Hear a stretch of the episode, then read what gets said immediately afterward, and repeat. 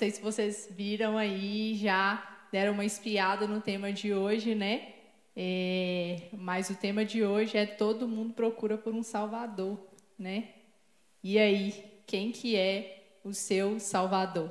Essa, quando a gente estava conversando sobre isso, eu e a Monique aqui, me vem muitas reflexões sobre essa pergunta, porque quando pergunta para a gente, né, quem que é o seu Salvador? É, como cristãos, a gente imediatamente, não, meu Salvador é Jesus, com certeza. E, mas me vem muitas reflexões, né? Será? Será que é mesmo Jesus nosso Salvador? Será que é Ele que tem permanecido no primeiro lugar das nossas vidas? Será que no momento que a gente precisa de um escape por um trauma, por uma dor, por alguma angústia que a gente tem, é Ele mesmo que a gente procura? Será que a gente deposita toda a nossa força, nossa esperança, nossa confiança nele? Ou será que ele fica aí em segundo, terceiro lugar, ou às vezes ele nem aparece? E aí a gente afirma que ele é o nosso Senhor e Salvador. Então, quero começar te provocando aí, te deixando esses questionamentos, porque a gente fala aqui, mas isso também me faz refletir bastante porque isso é muito sério, considerando tudo que a Bíblia diz, né? Que Deus ele tem que ser o primeiro nas nossas vidas, ele tem que ser o nosso Senhor e o nosso Salvador. O e se isso não acontece, pode ter certeza que tem alguma coisa errada e tem alguma coisa que precisa ser ajustada nas nossas vidas. Verdade, Monique? Verdade. Ele, ele tem que ser o único, né? Porque se ele é o primeiro, quer dizer que tem dois. que tem segundo, tem terceiro. Não pode, tem que ser o único. Mas essa questão de, de encontrar um Salvador, né? É, quem tem sido o seu Salvador? A primeira pergunta, né? É, talvez você não tenha um Salvador para todas as áreas da sua vida, mas você tem um Salvador na área profissional, você tem um Salvador na área familiar, um Salvador na, na área amorosa, no, nos sentimentos, né? E, e, o seu Salvador, aquela, aquela pessoa ou aquela circunstância que você coloca nessa posição de seu Salvador, diz muito sobre quem você é. Porque a, a, aquele, aquela pessoa que eu coloco como meu salvador nunca vai ser a mesma pessoa ou o mesmo padrão de pessoa que a Tainara coloca, porque nós temos personalidades diferentes, né? E eu acho que a gente queria abordar um pouco sobre isso. É, é você identificar qual é a, a, a, figura que você tem colocado como seu salvador, para você entender o que está se passando em você e que precisa ser mudado, né? A gente estava, a gente dialogando, né? É, a gente chegou a algumas conclusões, e uma delas é que existem é, padrões de salvadores que são bem distintos um do outro, mas que acaba que atinge todo mundo, né? Que são aquelas pessoas que idealizam um salvador perfeito, né? é uma pessoa perfeita, então eu quero ter relacionamentos com pessoas perfeitas. Eu quero ter um relacionamento com quem tem uma ascensão profissional, com quem tem uma ascensão ministerial, com quem tem uma ascensão enquanto pai, enquanto mãe, eu, é, é, enquanto profissional. Eu quero, eu quero ter é, a companhia de alguém que é considerado bem sucedido socialmente. E existem aquelas pessoas que não têm padrão nenhum. O que entrar está servindo. Tá ótimo, qualquer coisa serve. E é, analisando isso e no enfoque que a gente tem vindo né, dos temas das lives, é interessante que quando a gente para para refletir, aquela pessoa que estabelece padrões altos demais, ela tende a viver uma vida de frustrações. E aquela pessoa que não estabelece padrões, né, é, ela tende a viver uma vida de fracasso. E eu acho que, que é uma questão que é muito interessante. Então, a gente falando sobre isso, eu, eu quero convidar vocês a estar refletindo em que posição você se encontra, né, em relação a isso. E é interessante que você citou aí, de um lado é uma decepção, do outro lado fracasso. Então, não tem nada de bom, vamos dizer assim, né? Apesar de que quando a gente fala é, sobre essa questão de Salvador, a gente tem algumas questões que ficam no nosso inconsciente, né? Então, se a gente tem uma pessoa que seja um grande amor, né? Uma pessoa tem um grande amor ali e ela acha que ela precisa daquilo dali para ter significado. Então ela, ela tem aquilo dali e aquilo é considerado bom. Isso é uma forma da gente pensar, dessa pessoa pensar que é, isso está sendo bom para ela. Só que, na verdade, o que configura também numa certa dependência emocional, gente, as meninas já falaram aqui outra live, em outras lives, né? Mas aquela pessoa ali que ela tem, que seria um grande amor da vida dela, ele não pode ir embora. Essa pessoa não pode ir embora. Porque se for embora, a vida dessa pessoa acaba. E aí eu gosto de, de pensar, tem um livro do Timothy Keller, que depois eu vou ler parte desse livro para a gente mais para frente, que ele sempre traz essa, essa provocação. Né? Se aquilo que você é, tem ali como uma coisa que você gosta, se te tira aquilo, se tira aquilo de você, quem você é, o que você faz.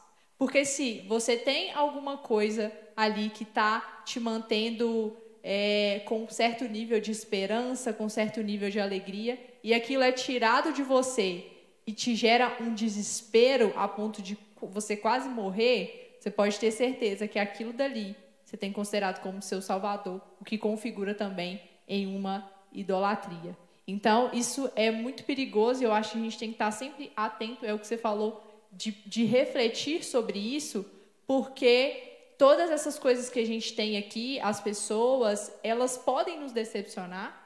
A gente pode perder coisas se um emprego, se uma carreira é muito importante para nós.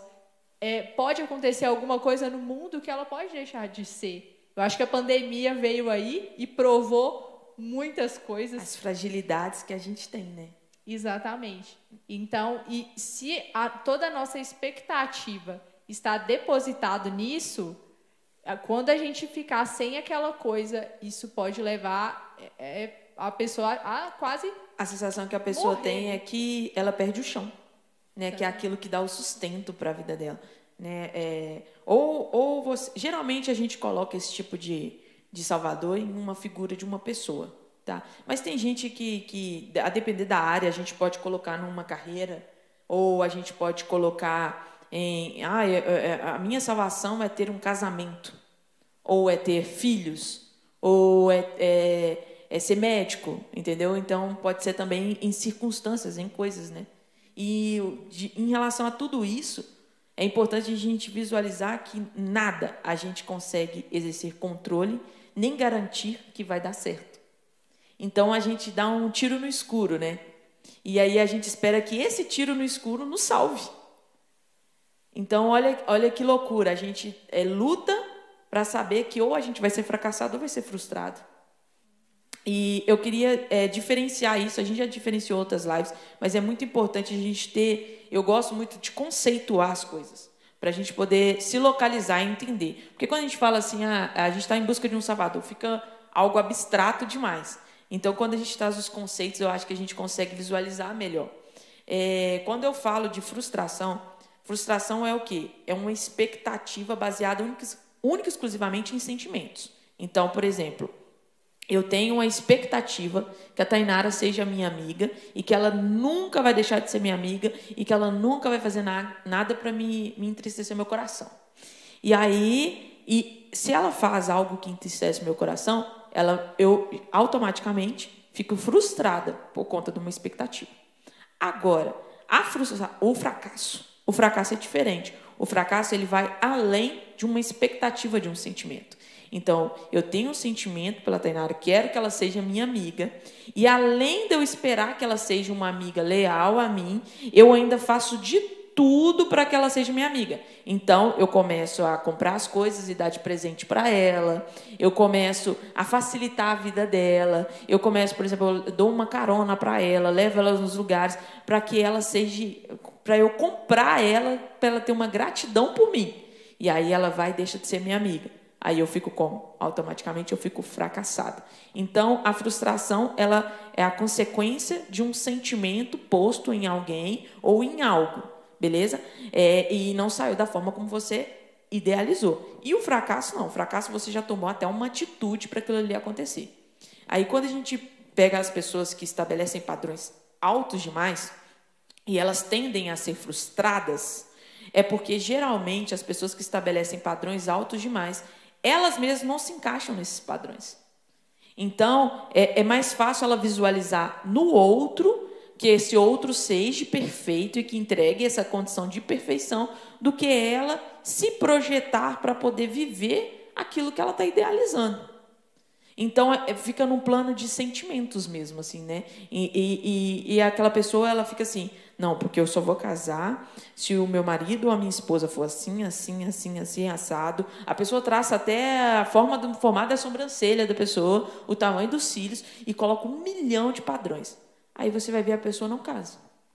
Ah, por que eu não caso? Ah, porque está muito difícil e tal. Não, mas tem fulano, tem ciclana, tem beltrano, tem tanto de gente aí, gente boa, legal e tal. Ah, não, mas isso aí não serve para mim, não.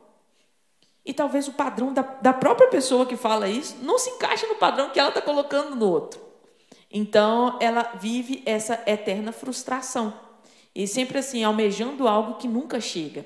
E aí isso vai é, é, contaminando a nossa esperança. Isso vai contaminando a nossa fé. Por quê? Porque a gente estabelece algo alto demais, algo fora da realidade, né? Da nossa realidade, e não porque você seja uma pessoa inferior, mas porque você está buscando uma perfeição e ninguém é perfeito, nem você mesmo.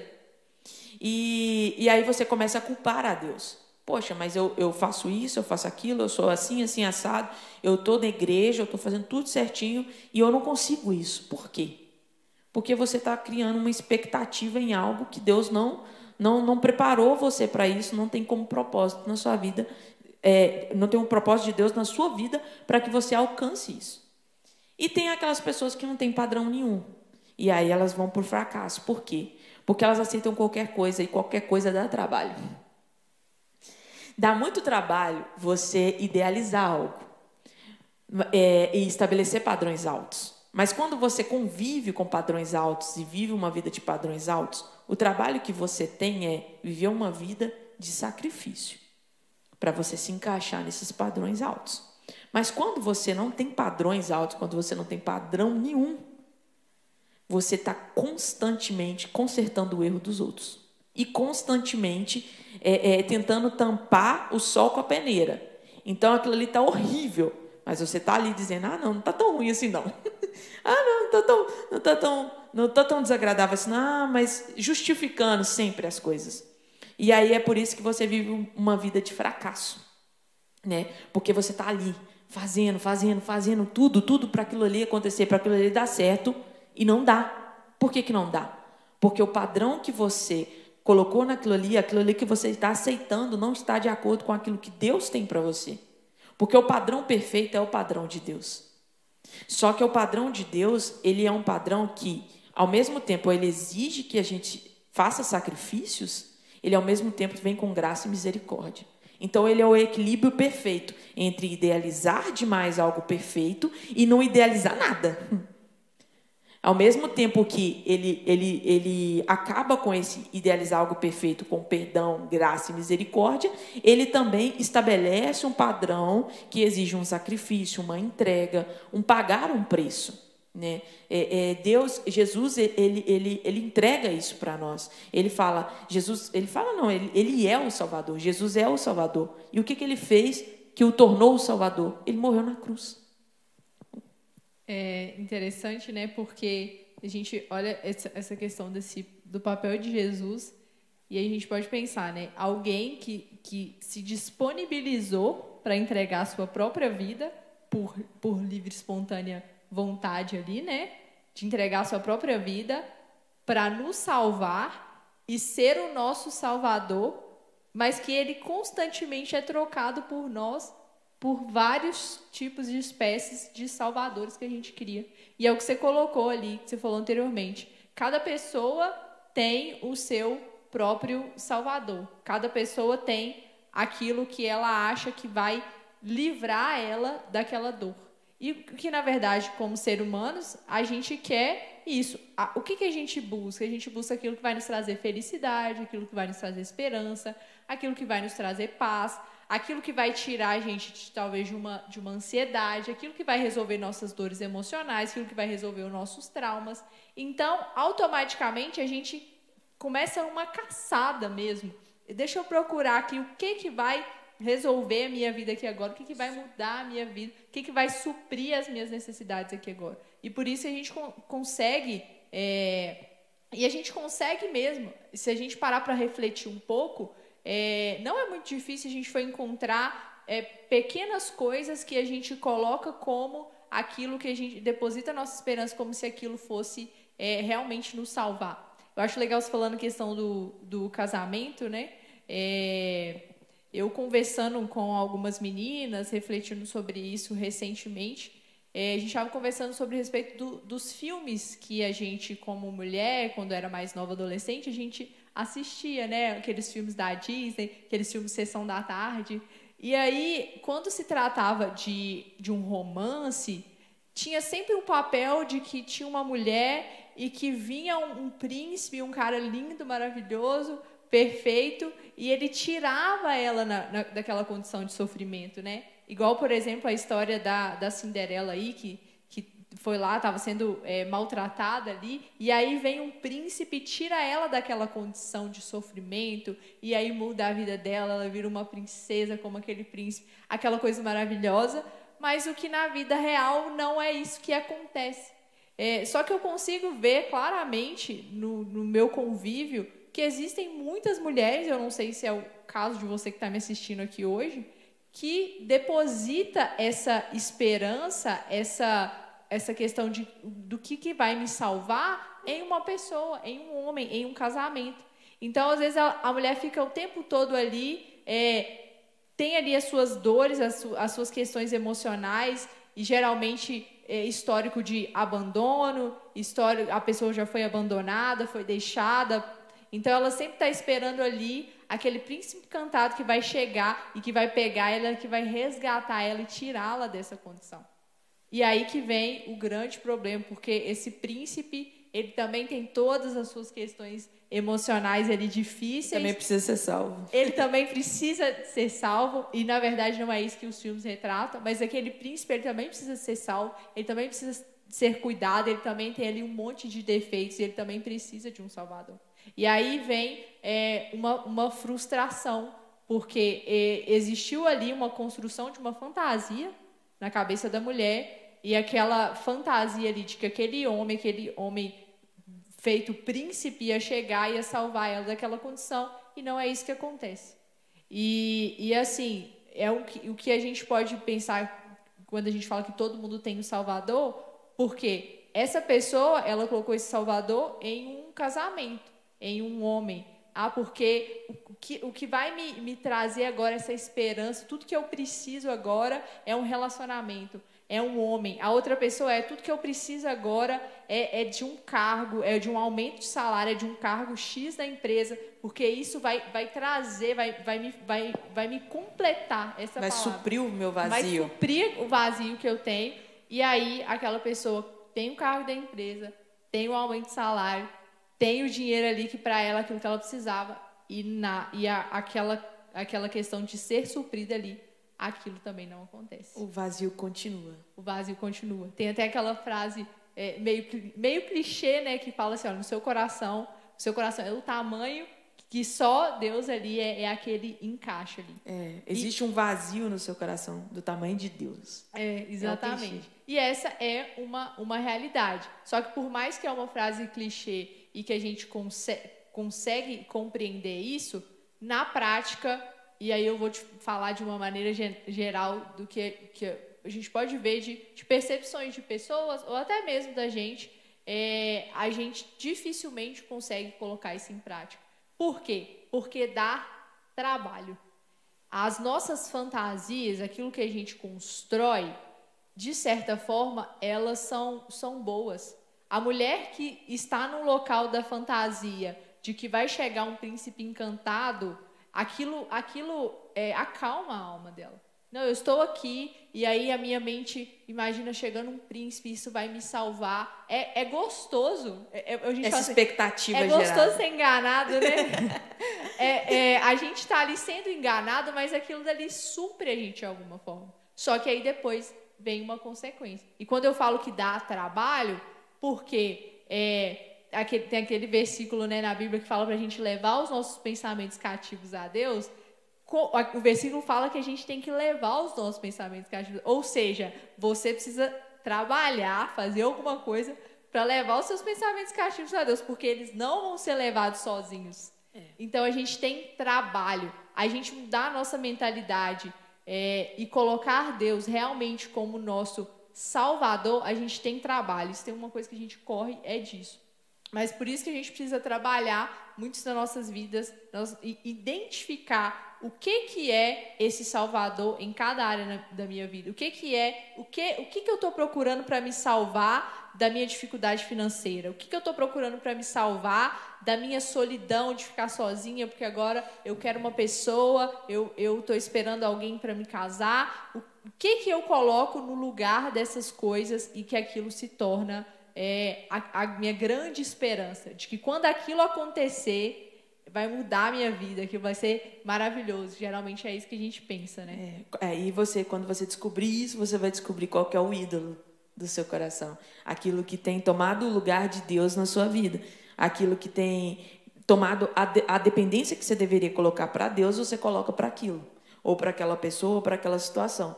É interessante essa questão do, do, do príncipe encantado, né, de viver fora da realidade, de viver um mundo encantado, é porque talvez você tá sempre, a gente está sempre procurando viver a realidade ou do outro, ou uma realidade que não existe é, é, de um plano ideal. Por quê? Porque a gente não quer encarar a nossa própria realidade.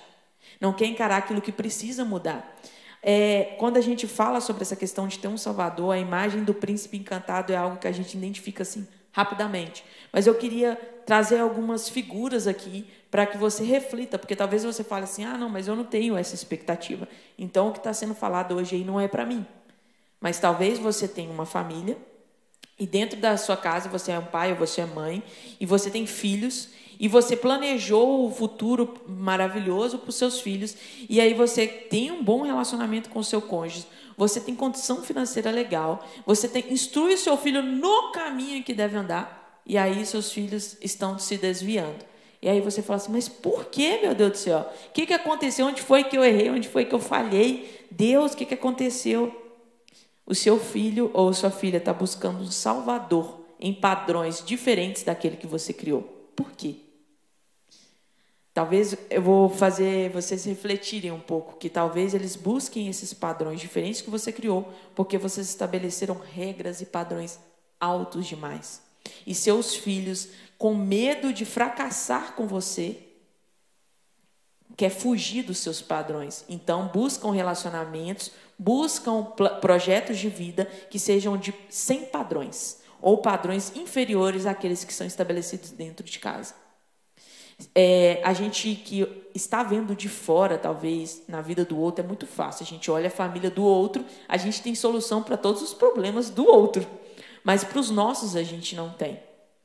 E quando a gente vê é, é, esse contexto familiar, que é um contexto familiar muito grande dentro da igreja, principalmente, a gente se pergunta: não, mas Fulano é muito ingrato. Nossa, mas Ciclano, meu Deus do céu, é rebelde. A gente se limita a falar somente isso. Mas a gente não sabe o que, que é viver dentro de uma casa onde a gente tem que atender expectativas altas demais, onde a gente tem que se enquadrar em padrões altos demais. Nós somos seres humanos. Deus, quando criou Adão e Eva, ele estabeleceu uma única regra. E a gente não, e a gente, não foi Adão e Eva, a gente não foi capaz de seguir uma única regra. Hoje você pega e temos um milhão de regras. Só no nosso país, olha o tanto de lei que a gente tem, e com o passar do tempo a gente vai ter mais leis ainda. Por quê? Porque o aumento no número de leis é, é tem a ver com a, a, o, o, a problemática da população. A população não está sabendo se autogovernar. Então é necessário que tenha leis para poder coibir as pessoas de fazer aquilo que elas já deveriam não fazer. Eu não precisaria ter uma lei para falar para não matar. Mas precisa ter por conta disso. Porque nós, seres humanos, por conta da raiz do, do pecado, a gente é, precisa ter regras. Mas essas regras precisam ser passíveis de serem é, é, seguidas. E, e a gente tem mania de criar esses padrões para as outras pessoas cumprirem, que às vezes elas não conseguem se encaixar naquilo. E aí a gente fica lá, é, é, tentando achar um culpado. Ai, por que falhei nisso? Quem foi que fez isso? O que, que eu deixei de fazer? Que que... ah, é rebeldia, ah, é pecado, é o demônio, é um monte de coisa. Quando na verdade você está procurando a salvação nos seus filhos, no seu cônjuge, no seu trabalho, um salvador, você coloca esse salvador numa posição lá no alto, estabelece padrões lá no alto, essa pessoa não atende e busca um salvador com padrões lá embaixo. Para poder sair e fugir do, da, da, de ser o seu salvador. Agora, é, pensando, identificando assim, olha, o meu salvador é X, você identifica aí na sua casa qual é o salvador em cada área da sua vida. Para para pensar que é muito egoísta isso que a gente faz, quando a gente coloca alguém nessa posição de ser o salvador. Ser o salvador é uma posição muito solitária. Ao mesmo tempo que a gente procura salvadores, a gente é salvador na vida de algumas pessoas. E é uma posição muito solitária. E do mesmo jeito que a gente não pode buscar encontrar um salvador que não seja Cristo, a gente não pode permitir ser o salvador na vida do outro. Porque a gente está permitindo que aquela pessoa nos idolatre. E aí é, é, existe algo que a gente precisa se atentar, principalmente enquanto mulheres, porque a gente tem um dom, né? Eu falo que é um dom, assim, que é o dom da, da, da, de convencimento. A gente tem uma capacidade de convencimento absurda, principalmente perante a sociedade. A gente é, é, tem, fala assim, a mulher não tem um lugar de fala, não tem espaço, mas também quando tem, convence comprar até avião caindo. E talvez você se permita estar nessa posição de ser salvadora, de ser a mãe que vai salvar os seus filhos, a mulher que vai salvar o, seu casamento. Ai, porque o, o casamento está apanhando, está sendo é, violentada, está tá, tá sendo agredida, roubada, massacrada, mas você está ali, não, eu vou salvar aquela pessoa. Você veste a, a, a carapuça, você não é a Cinderela, você é a Mulher Maravilha. E aí, na realidade, você se permite ser um ídolo no coração do outro. E também é errado. E também é uma posição solitária. Porque aquela pessoa que é a salvadora é aquela pessoa que é, responde para todo mundo, a, a, a, resposta na vida de todo mundo, né? Só que não recebe nenhuma resposta.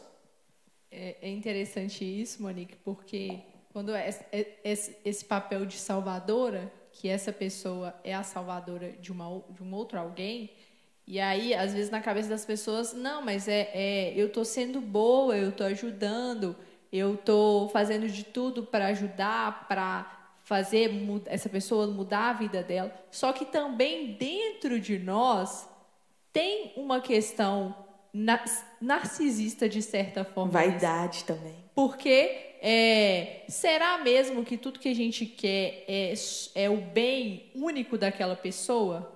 ou esse papel de ser um escape dessa pessoa, de ser um ajudador dessa pessoa, nos coloca com uma certa configuração da nossa identidade. A gente não, tem, não tenta encaixar a nossa identidade nessa, nesse papel de ser um salvador, de ser um ajudador de alguém. Porque é, não é muito difícil a gente gostar disso e achar que a gente é alguém por isso. Eu sou alguém porque eu ajudo. Eu já escutei muito isso, gente. Não assim com essas palavras, mas de certa forma, eu sou alguém, eu sou uma pessoa boa, eu sou X coisas porque eu ajudo uma pessoa. Então, a, a identidade dessa pessoa é, não é formada porque ela é um filho de Deus ou porque ela foi salva, porque ela é amada por Deus. Não, a identidade dessa pessoa é formada porque ela é uma pessoa que traz esperança para outras pessoas. E aí ela se sustenta nisso. E, e, é tão frustrante quanto a pessoa que precisa de um salvador é seu salvador também. Então, é, existem papéis, quando a gente fala sobre isso, é porque existem papéis, e esses papéis de ser o salvador, ele precisa de ser único e exclusivo de Cristo. Porque a gente está conversando aqui e olha a quantidade de, problem de problemas uhum. que a gente já encontrou uhum. só por essas questões da pessoa é, andar procurando por, por, um Salvador ou querer ser o Salvador. Sim. E aí é tirar completamente o lugar é, de Deus ali. E aí toda vez que o ser humano ele faz alguma coisa e ele quer trocar o papel, porque quando a gente vai lá ver no, no jardim, que quando Deus ele dá a ordem para Eva, ele fala assim, olha, é, é, é, vocês não podem ter um conhecimento que eu tenho. Vocês têm certo limite ali de conhecimento. Então, olha, não, não passa esse limite. E aí, o que, que ela faz? Não, mas eu, eu quero ter o mesmo... O que, que a serpente chegou e falou, né? Não, mas é porque Deus ele não quer que você tenha o mesmo conhecimento que ele, ele não quer que você saiba. Uhum. E aí, o que, que a gente faz? A gente pega, vê esse papel de Deus, a gente fala assim, ah, não, mas eu também posso ser isso. Ser eu também Deus. posso ser Deus. Então, eu também quero esse, esse poder que ele tem também. De, de salvar a vida das pessoas também. E geralmente a pessoa que se permite ser o salvador na vida de alguém é uma pessoa que manipula as pessoas emocionalmente. Por quê? Porque ela não escuta o problema do outro porque ela é uma pessoa boa ou porque ela quer ajudar somente com uma, uma intenção pura. Ela escuta o problema do outro, ela ajuda a resolver o problema do outro, porque a outra pessoa se torna dependente dela. Por quê? Porque ela tem medo de ficar sozinha. Então, cria-se essa manipulação. E existe aquelas pessoas que são as pessoas que elas não salvam ninguém, mas elas querem sempre ser salvas. E aí, essas pessoas que querem sempre ser salvas, o pecado delas não é a vaidade, talvez não seja a vaidade, né, o primeiro, como uma pessoa que é salvadora, mas o pecado dessas pessoas que querem ser o tempo todo salvas é a idolatria. Então, é, é, quando a gente se permite estar em ambas as posições, conscientes, a gente está pecando. Aí, e é um pecado, como, como, como qualquer outro, como adultério, como homicídio, qualquer outro.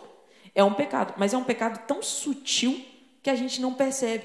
Se a gente não, não para para refletir, a gente está vivendo um, uma engrenagem constante de comportamentos repetitivos em relação a isso. E o seu Salvador ele se torna algo muito repetitivo. É, é, é, são comportamentos, aquilo que te incomoda já gera o, o, o, tipo de busca que você vai ter lá fora em relação ao seu Salvador.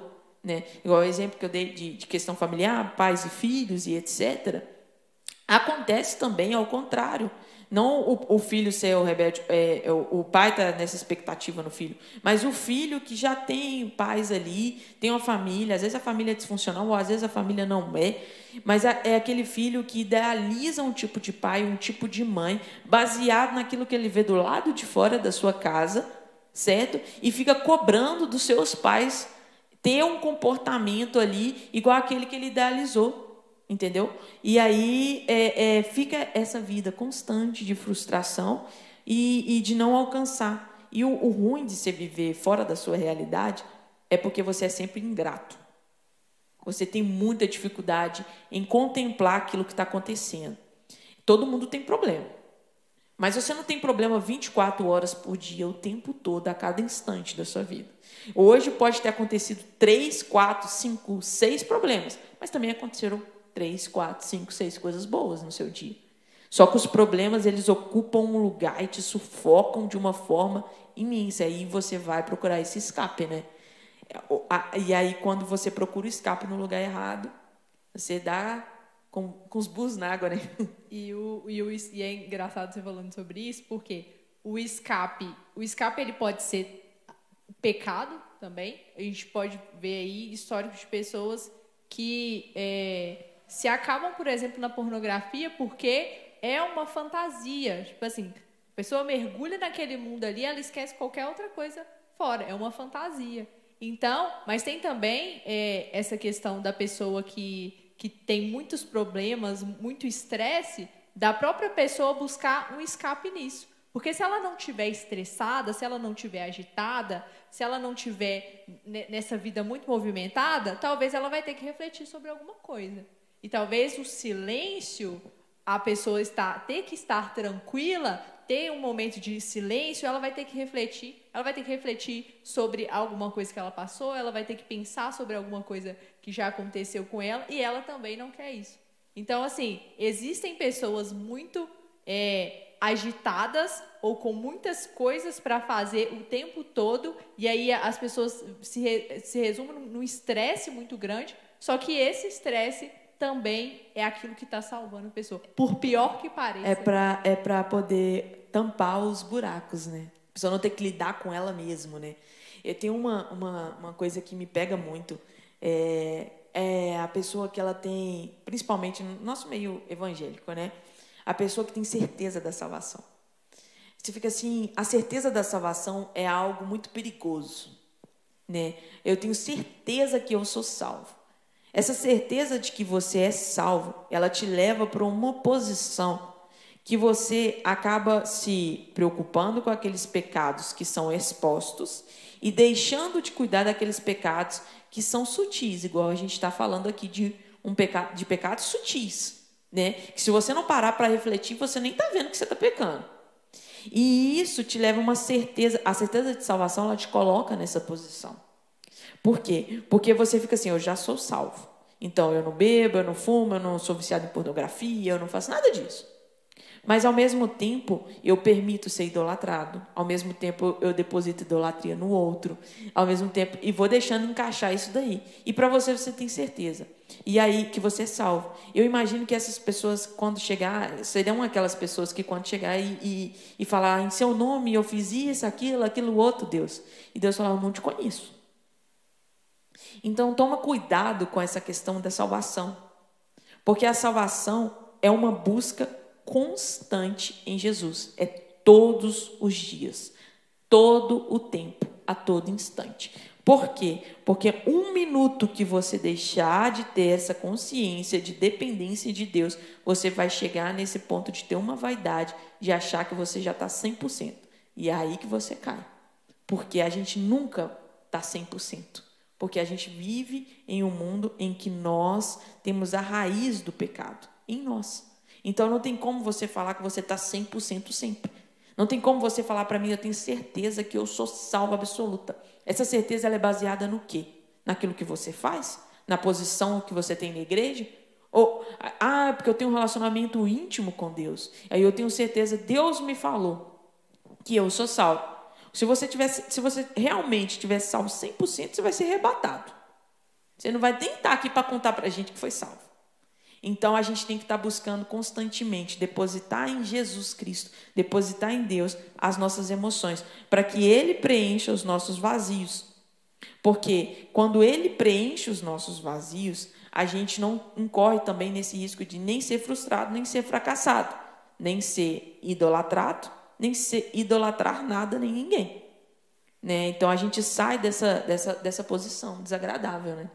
E a gente precisa ser sempre é, consciente, né? Porque eu acho que existe, existe sim a, a possibilidade de a gente é, caminhar enganado. Por isso que a gente precisa ter sempre um, um hábito de, de, de leitura bíblica, de pegar aquilo que Deus falou, enxertar dentro da gente e essa caminhada de intimidade com Deus, porque o Espírito Santo ele vai nos convencendo disso. Então, todas essas coisas que a gente falou aqui, é, como o Monique falou, são coisas muito sutis. Então, é muito fácil a gente é, identificar um pecado da mentira, um, um, adultério. É muito fácil a gente identificar, mas é muito mais é, é íntimo e difícil. Gente, acho que a gente tem que cavar muito para dentro para a gente conseguir é, lidar com essa questão da, da idolatria. Porque buscar um Salvador que não seja é, o próprio Deus é uma idolatria. Só que é, isso precisa ser feito. A gente precisa parar para refletir mesmo.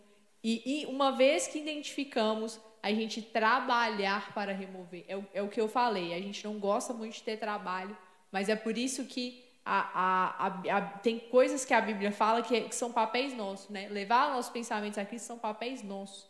Então, assim, a gente precisa sim trabalhar e dependendo do nível de idolatria que eu e você a gente identifica hoje, talvez é um trabalho difícil, talvez é um trabalho árduo, um trabalho cansativo, só que se a gente quer ser livre, se a gente quer viver uma vida plena, uma vida abundante, desfrutando daquilo que Deus tem para nós aqui, a gente vai precisar ter esse trabalho. É, ter, ter, essa renúncia, né? E, e dedicar tempo mesmo, tempo para conhecer a origem né? Então, o primeiro passo hoje, né, a gente caminhando aí para o final, o primeiro passo hoje é você identificar qual é o seu Salvador. Aí você pontua, olha, na, na minha vida profissional, o meu Salvador é isso. É alcançar esse cargo, é trabalhar nessa empresa, é o meu chefe, é, é, é, é essa posição social. Esse é o meu salvador. É ganhar X dinheiro. É isso que eu estou correndo atrás. É para isso. Aí na vida amorosa, aí eu quero um marido assim, uma esposa assim, assado, padrões estéticos, a gente coloca, coloca padrões de comportamento, coloca, tem gente que vai tantos padrões, né? E vai indo. E, e, e, e na minha vida ministerial, meu ministério, qual é o padrão, né? Porque tem gente que tá que é um ministério, mas que é um ministério perfeito. Então, qual é o padrão, meu ministério? O que, que você tem estabelecido para o ministério que Deus colocou no seu coração? Porque talvez seu ministério ele não está avançando, ele não está gerando frutos, porque o avançar de um ministério é gerar frutos, porque vocês têm estabelecido padrões que não condiz com o padrão que Deus colocou para o seu ministério. Deus até falou com você, ó, o seu ministério é trabalhar com crianças. Você vai trabalhar com crianças. Só que você está querendo crianças que sentam, assistem um culto assim, sem se mexer, como se fossem adultos. E aí você está sempre frustrada com esse ministério. Então você descobre quem é o Salvador, descobre, é, é, identificando quem é o Salvador, os salvadores da sua vida em todas as áreas, você vai tentar identificar aonde surgiu esse padrão. Porque esse padrão ele veio de um lugar. Talvez ele veio de um trauma. Talvez esse padrão é a forma que você tem de provar para as pessoas aquilo que elas falaram que você não era capaz de fazer aquilo que falaram que você não era capaz de conquistar. É, depois que você identificar é, quem são os salvadores da sua vida, você vai identificar de quem você é o salvador, para você também desvencilhando disso, porque não é bom a gente ter as pessoas dependendo da gente emocionalmente, dependendo da gente para dizer, é, é, direcionar onde que a gente vai, para onde que a gente fica. Por quê? Porque a gente vai estar ocupando um lugar que não é nosso, é um lugar de Cristo na vida daquela pessoa, e isso é uma responsabilidade muito grande. Porque a gente tem que dar conta. Um, uma vez, é, em uma oração que eu estava fazendo, com, é, orando para Deus, Deus me falou assim, uma, uma frase que me marcou muito. Se no dia que, que você vier ter comigo, né, um dia final lá, imagina, eu chegar e para depender de você viver a eternidade comigo, você tiver que responder assim, prestar conta de, das pessoas que passaram na sua vida, você vai para o céu ou você vai para o inferno? É uma, não, não vai ser bem assim que vai acontecer, mas assim, pensa nisso. Né? As pessoas que você tem permitido ser dependentes emocionais de você. Se você, na hora tiver prestar conta do que você está fazendo em relação a essas pessoas, para onde você vai? Né? Porque é muito fácil a gente ficar na posição de ser idolatrado porque a gente é bajulado, a gente tem tudo ali na mão ali para gente, a gente nunca está sozinho. Mas e aí, o que, que eu estou fazendo com isso aí? Qual é o fruto que eu estou gerando na vida dessa pessoa? Eu estou deixando ela só entregar, só ouvir a mim? E não estou fazendo nada, não estou não tô fazendo, não estou direcionando essa pessoa para buscar a Cristo, mas para buscar a mim? Eu estou anulando aquela pessoa para que ela me idolatre? Então a gente tem que pensar: é, é, analisa quem você também está salvando, né? E, e começa a desvencilhar disso, começa a tomar atitudes para deixar de ser salva por pessoas e para deixar de salvar pessoas, entre aspas, né? Porque você não está salvando, você está prejudicando. E é, a minha consideração final é essa, é identificando. Porque quando a gente identifica, a gente visualiza, aquilo deixa de ser sutil na nossa vida e se torna algo que a gente é capaz de, de enfrentar, né? Muito bom, Monique. É, eu queria encerrar lendo uma frase do livro Deuses Falsos, do Timothy Keller.